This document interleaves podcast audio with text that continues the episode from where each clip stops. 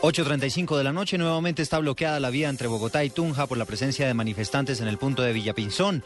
Las autoridades reportaron la captura de 61 personas en el marco de sus acciones para tratar de evitar el bloqueo de las carreteras del país.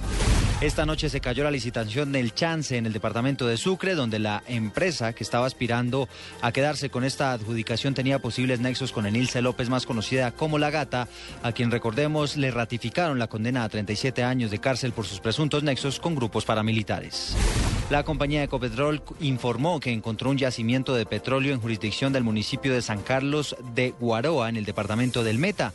La empresa aseguró en un comunicado que adelanta las pruebas pertinentes para iniciar la explotación. El COMPES aprobó esta noche 1.1 billones de pesos para renovar el parque automotor de carga y oficializó la eliminación de la póliza de chatarrización, que eran dos de las grandes peticiones que estaban manifestando los transportadores que amenazaban con ir a paro. Así lo anunció la ministra de Transporte, Cecilia Álvarez, al término de un Consejo de Ministros en la Casa de Nariño.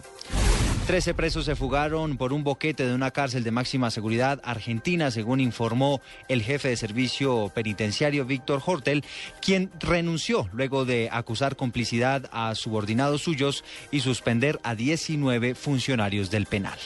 8 de la noche y 30, 36 minutos. Continúen con la nube.